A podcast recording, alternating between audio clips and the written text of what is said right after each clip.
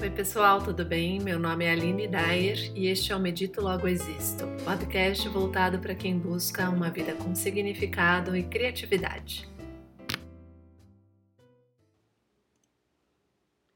Você aprendeu a andar de bicicleta, certo? Se você aprendeu, esqueceu como fazê-lo? Provavelmente não.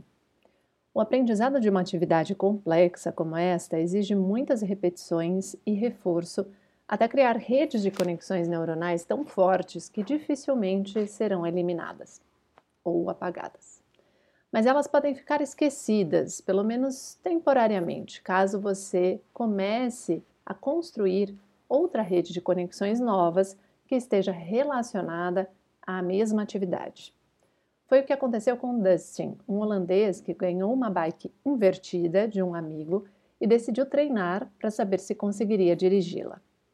Essa bike invertida, ela tinha o guidão indo para um lado e a bicicleta ia para o outro lado. Ele levou oito meses treinando cinco minutos todos os dias até que finalmente conseguisse ficar alguns minutos sobre a bicicleta sem cair e sem colocar o pé no chão. Quando tentou voltar a pilotar a bike normal, seu cérebro levou um tempo até que coordenasse de novo todos os movimentos. Isso demonstrou a neuroplasticidade de seu cérebro, que se adaptou às novas condições depois de um período de treinamento. Se você quiser assistir o vídeo completo, vale a pena. No YouTube você encontra como The Backwards Brain Bicycle. Se procurar é, bicicleta invertida, vai achar também.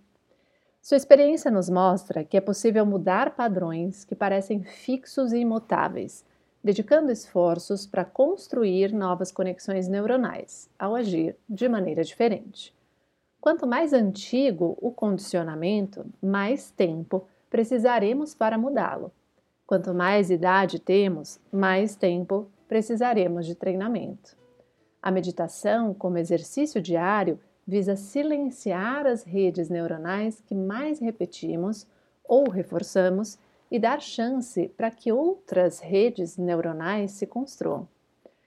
Segundo estudos da neurocientista de Harvard, Sarah Lazard, dois meses treinando 20 minutos de meditação diariamente já é capaz de modificar nosso cérebro. Isso faz aumentar a massa cinzenta ou a quantidade de neurônios nas áreas do cérebro relacionadas às tomadas de decisões voluntárias, como o córtex, e reduz o volume das áreas relacionadas à atividade impulsiva, como a amígdala. A ativação do córtex pré-frontal é um dos efeitos da meditação que nos dá maior habilidade de gerir a impulsividade.